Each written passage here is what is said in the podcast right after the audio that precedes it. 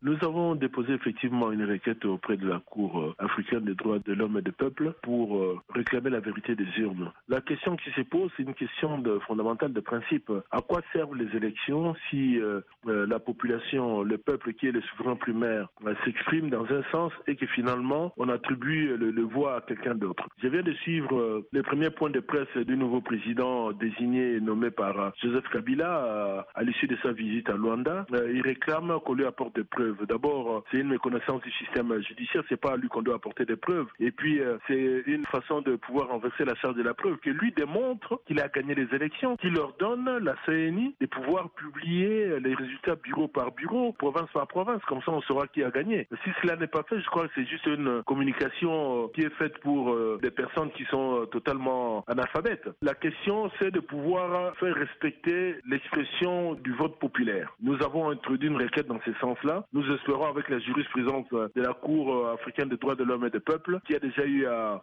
examiner ce genre de situation, que cette jurisprudence sera constante et elle sera respectée. Mais c'est vous qui avez saisi plutôt la Cour constitutionnelle, c'était à vous d'apporter des preuves. Nous avons apporté des preuves, des sacs et des sacs de, procès-verbaux, mais ces preuves n'ont jamais été examinées par euh, la Cour constitutionnelle. Quand je parle du renversement des charges de la preuve, c'est par rapport à la communication du président nommé à Luanda, qu'il attendait qu'on lui amène la preuve de notre victoire aux dernières élections pour euh, asseoir sa légitimité. La question n'est pas là, c'est à lui de pouvoir euh, donner des instructions pour qu'on puisse euh, finalement donner les résultats de la compilation. La compilation n'a jamais eu lieu. De quoi on parle là? Pour la Cour constitutionnelle de la RDC, nous savons ce qu'il en est. Ils ont refusé de dire les droits, c'était un déni des droits. maintenant, nous avons saisi la Cour africaine des droits de l'homme et des peuples. Est-ce que vous ne connaissez pas que votre requête ne soit pas peut-être prise en considération si on tient en compte euh, la déclaration du secrétaire général de l'ONU qui dit que ce qui s'est passé au Congo s'est passé et la situation est établie. Il faut plutôt maintenant coopérer avec le nouveau président. Là, vous êtes en train de me dire que ça sert à rien qu'il y ait une démocratie dans ces pays. Ça veut dire que ça sert à rien d'organiser les élections dans ces pays. Que tout le monde peut déclarer